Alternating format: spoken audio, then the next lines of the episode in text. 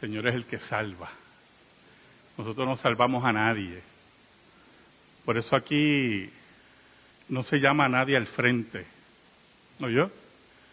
Eso de hacer llamados al frente con presiones psicológicas para que después sean solamente eso, expresiones momentáneas de emociones desordenadas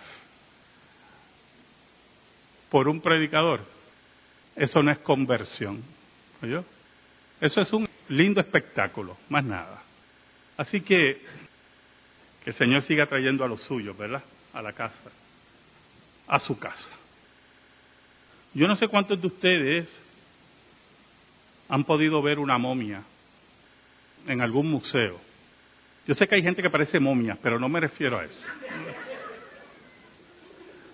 Sino a cadáveres momificados por diferentes costumbres, ¿verdad? Las películas de Hollywood, principalmente las películas de Boris Karloff, sobre la maldición de la momia y de ahí posteriormente las modernas, que a la verdad pues no se acercan mucho a la gran caracterización de Boris Karloff en La maldición de la momia, fue las que nos dieron a conocer la forma de momificar en el antiguo Egipto. Y cómo los egipcios veían la momificación no solamente desde el punto de vista médico, porque gracias a la técnica aprendieron muchas cosas, sino desde el punto de vista religioso. No debemos olvidar que las momias más antiguas no son egipcias. Las momias más antiguas están en América, en Chile, la cultura chinchorro, que es una población de pescadores que se estableció alrededor del año 7000 antes de Cristo en el Valle de Camarones, como dije anteriormente, en Chile. Ahora, el área de Camarones, el área de esos indígenas, era un desierto y sigue siendo un desierto. Pero en Egipto, los antiguos egiptos, los primitivos egiptos, enterraban sus cadáveres en el desierto. Y poco a poco fueron descubriendo que cuando el desierto mostraba esos cadáveres por las tormentas de arenas o otras circunstancias, esos cadáveres estaban bien preservados. Lo seco del terreno, la arena, lograba una forma de preservación de los cadáveres. Esto despertó a los pobladores del Valle del Nilo una curiosidad muy importante. Los egipcios odiaban la muerte, no la entendían. La muerte que le arrebataba a los suyos la muerte que diezmaba su población, la muerte inexplicable. Y por lo tanto, identificaron la preservación de los cadáveres en un desarrollo religioso con la vida eterna. Pero pensaron, ¿cómo nosotros podemos como dice un autor, truquear para que nosotros podamos crear vida eterna. Si se acercan a la lectura de la liturgia en Hechos 17, vamos a ubicarnos en los versículos finales, básicamente el versículo 30 al 34. Y vamos a hablar de la vida eterna y la resurrección. Y hablemos de la gran fuerza de la iglesia al ver que Jesucristo, su fundador, vence la muerte. Oramos. Señor bueno, te doy gracias en esta mañana por el gran privilegio de exponer tu palabra. Perdona nuestros pecados y en esta hora escóndenos bajo la sombra de la cruz y que tú seas proclamado. Ayúdanos, Señor. Ayúdanos. Te lo rogamos en el nombre de Cristo. Amén. Y amén. No solamente en Chile, no solamente en Perú, no solamente en México, en muchas partes se practicó la momificación y es interesante, ¿verdad? Cómo la misma se unía, se correspondía en el discurso antiguo a la vida eterna. Y se buscaba, mediante esos métodos, tratar de derrotar la muerte. Y había una enajenación religiosa, esas enajenaciones que no nos permiten ver más allá de nuestras narices e insistir que con esa técnica la muerte era derrotada. El judío tenía un pensamiento más realista, pero su pensamiento, que también era profundamente religioso, no correspondía a la observación. Mire qué interesante. Correspondía a lo que Dios decía. Y lo que Dios decía para el judío, posteriormente se convierte en la vida del judío. El pueblo de Israel entendía que la vida tenía una extensión determinada por Dios.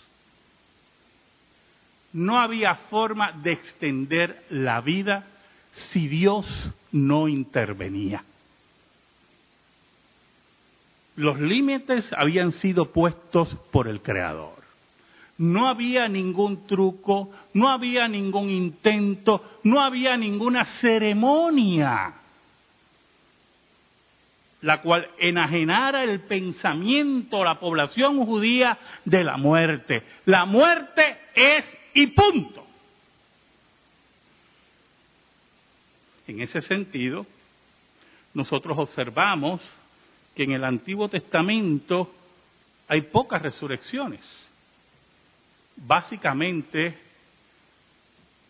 y si no me equivoco, dos resurrecciones. Realizadas por Elías y por Eliseo. Y usted, eso debe llamarle mucho la atención, oye hermano? Llamarle mucho la atención. Porque hay tres grandes periodos de milagros en la historia de Israel. Bajo Moisés y Josué, bajo Elías y Eliseo, tres grandes periodos de milagros en la Biblia, mejor dicho, y bajo Jesús y los apóstoles. En Elías y Eliseo ocurren resurrecciones. Y son resurrecciones que se dan en el ámbito de un problema hogareño. No era que Elías y Eliseo se paseaban por todo Israel resucitando muertos, ¿verdad? Sino que ocurren eventos que mueven a los profetas a orar a Dios para que esas personas recibieran vida. Por lo tanto, la muerte estaba establecida como una realidad y consecuencia del pecado, como la escritura lo planteaba. Pero los pueblos impíos, los pueblos paganos, no podían entender la muerte, porque las religiones, escuche bien, las religiones que rodeaban a Israel estaban centralizadas en el hombre y no en Dios y su gloria. Y por lo tanto la muerte era un golpe devastador en la teología, si tenían teología, de esas religiones. Eso conlleva a que en medio de esa ignorancia se trataran de crear métodos que cubrieran, que falsificaran la muerte. ¿Y por qué llamamos ignorancia a eso? ¿Por qué, hermano? Porque el hombre siempre ha tratado de librarse de la muerte.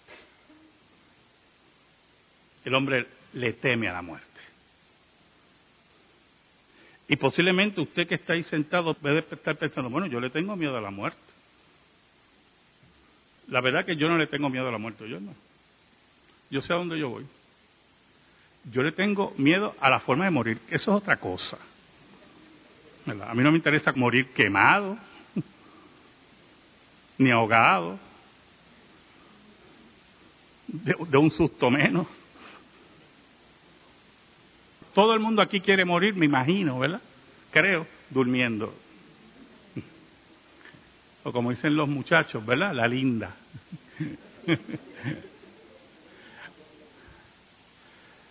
Pero temerle a la muerte. El creyente verdadero sabe a dónde va. El creyente verdadero sabe que en las manos de Cristo está la muerte y el Hades.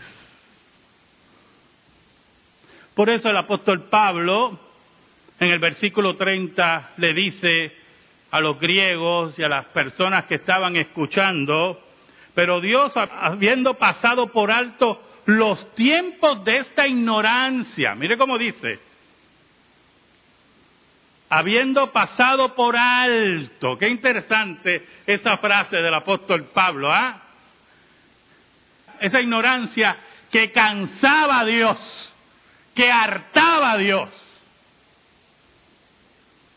Esa ignorancia que era rebelión contra Dios. De los dioses paganos, de figuras de piedra, de búsqueda de la vida donde solamente está la muerte eso que hartaba a Dios, Dios, en un acto de misericordia, dice el apóstol Pablo, lo pasó por alto. Esos tiempos de ignorancia ya deben quedar atrás, dice el apóstol Pablo. Pertenecen al pasado primitivo, pertenecen al conglomerado religioso pagano totalmente desprestigiado y Dios ha emitido una nueva sentencia.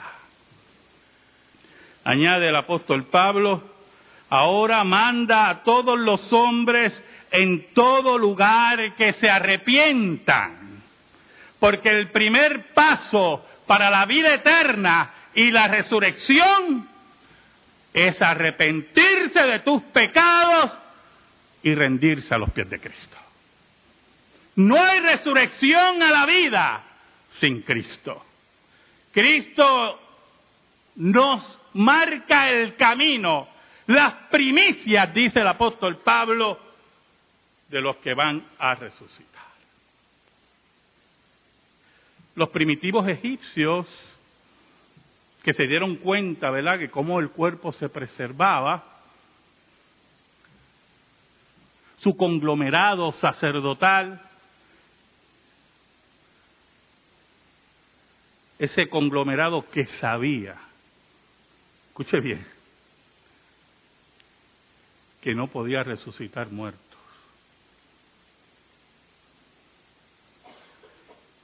Hermano, a menos que usted sea un líder religioso, que sea un megalómano de proporciones de demencia. Todo aquel que reclama en esta tierra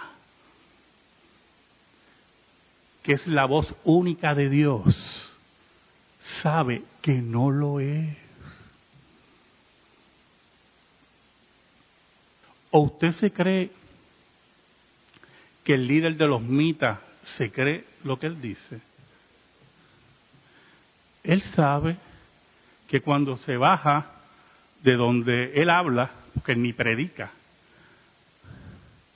y llega a su casa, tiene las mismas necesidades que usted y yo tenemos, y él lo sabe. ¿O usted se cree que ese que se murió hace poco, Jesucristo hombre, ¿verdad? De no sabía que no era Jesucristo hombre? Él lo sabe, hermano. Son mentirosos, megalómanos, que su Dios es el dinero. Y se dieron cuenta que habían descubierto, como decimos en Puerto Rico, una piquita.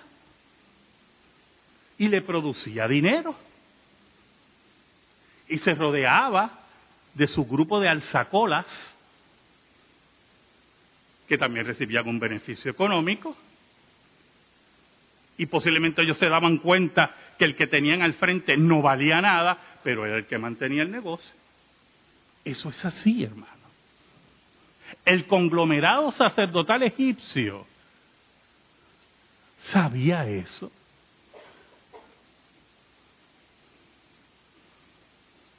Vino uno que le acabó la fiesta. Fue Moisés. Y cuando ellos intentaron con sus truquitos repetir algunos milagros de Moisés. Pues los primeros y dos milagritos, pues ellos dijeron, pues mira, esto lo podemos mezclar aquí.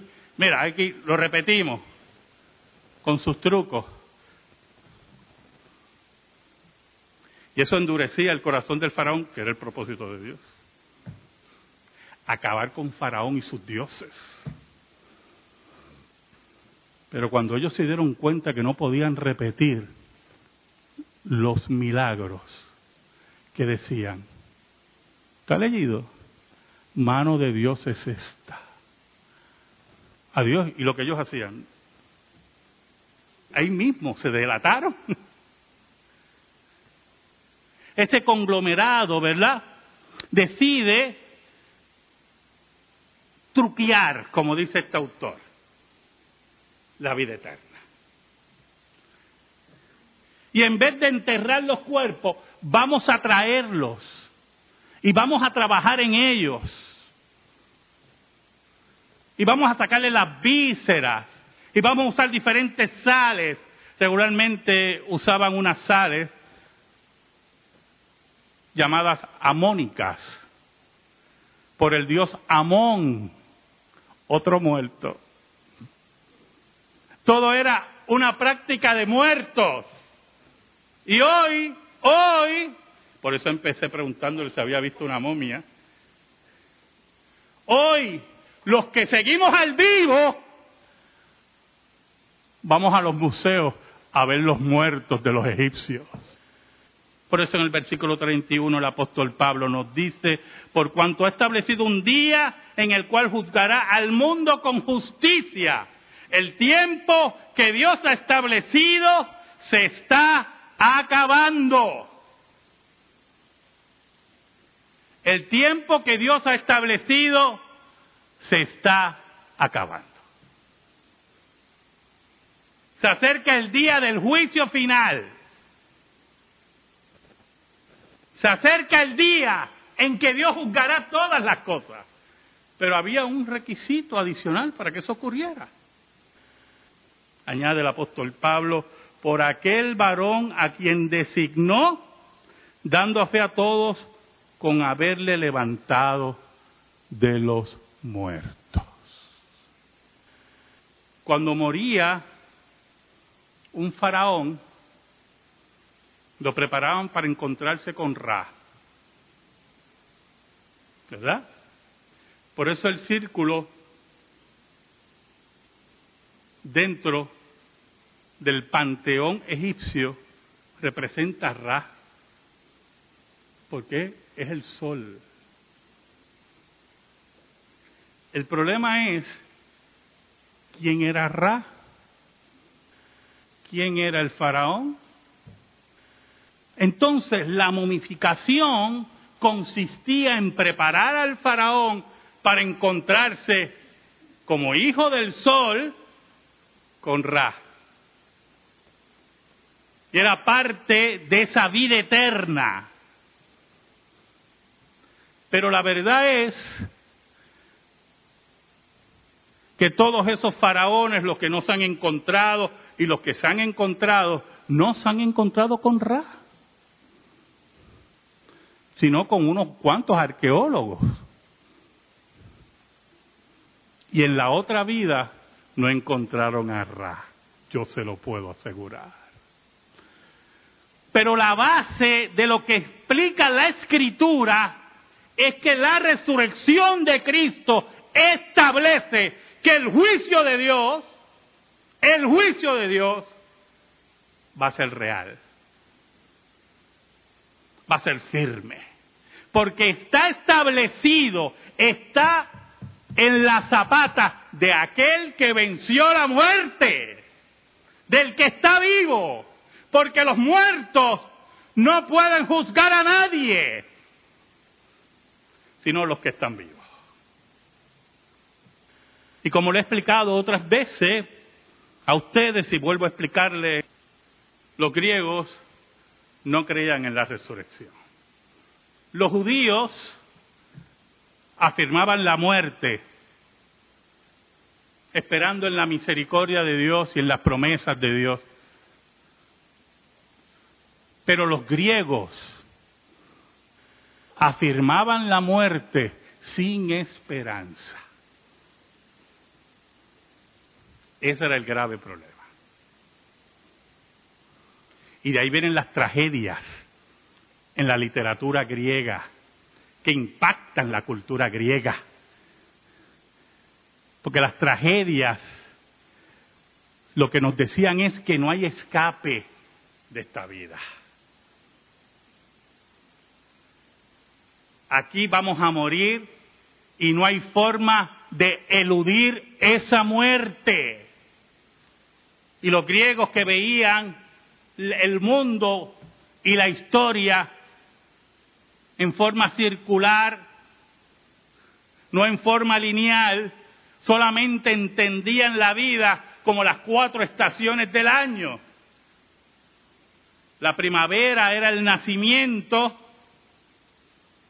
el verano era la plenitud de vida, el otoño era el ocaso y el invierno la muerte. Y eso se volvía a repetir y se volvía a repetir. Y así es la vida y no hay salida. Y viene uno que le dice, Jesús fue levantado de entre los muertos.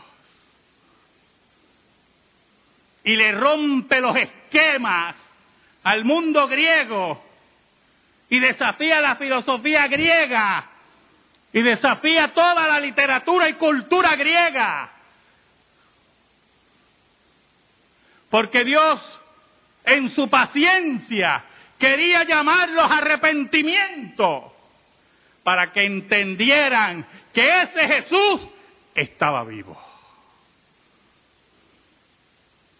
Por eso el versículo 32 nos dice, pero cuando oyeron lo de la resurrección de los muertos, unos se burlaban y otros decían, ya te oiremos acerca de esto otra vez. ¿Qué es resurrección de muertos? ¿Dónde están los muertos aquí resucitados? Eran las preguntas. Se burlaban. Y esto es muy importante, yo hermano. Yo observo intentos de un arminianismo trasnochado de tratar de explicarle a los impíos conceptos espirituales de la escritura. Cuando la escritura es clara que el impío no entiende las cosas de Dios porque le son locura. Locura, hermano. Yo puedo entender que en una discusión que usted tenga como impío, como yo he tenido, pues usted llega a la conclusión, mira, este no quiere escuchar. Y yo tengo siempre un, una carta debajo de la manga para eso. Y le digo, bueno, lo que pasa es que esto no es para todo el mundo. Lo que hago es picarlo. es lo que quiero, sinceramente, hermano. ¿Y tú, qué, qué, tú me quieres decir con que esto no es para todo el mundo? Bueno, que esto es para los elegidos. Si tú no eres del número, olvídate. Vas para el infierno. Ah, tú me quieres. Bueno, pero si me acabas de decir que no te importa esto, que esto es una locura, pues olvídate lo que yo te diga. Porque mienten también. Quieren estar en el grupito sin pagar. ¿Allá? Oiga, y a nosotros no nos debe importar que se burlen del Evangelio. Porque los que son de Dios, Dios los va a hacer escuchar. Por eso usted ve que en el versículo 33 y 34 dice, y así Pablo salió de en medio de ellos, mas algunos creyeron, juntándose con él, entre los cuales estaba Dionisio y una mujer llamada Damaris y otros con ellos. Dionisio y Damaris entre esos. A Dios no le importan los que se burlan. ¿Oyó? A Dios no le importa los que no entienden. Dios le importa a los suyos. Que Él hará que entiendan que Jesucristo está vivo y se acerca el día que por medio de Jesús Dios juzgue a la humanidad. ¿Sabe lo que dicen los salmos? Dios se burlará de ellos. Amén. Gracias te damos, Señor. Que tu palabra, tu palabra, esté sembrada en nuestra vida. En el nombre de Jesús. Amén. Estamos en silencio, hermano.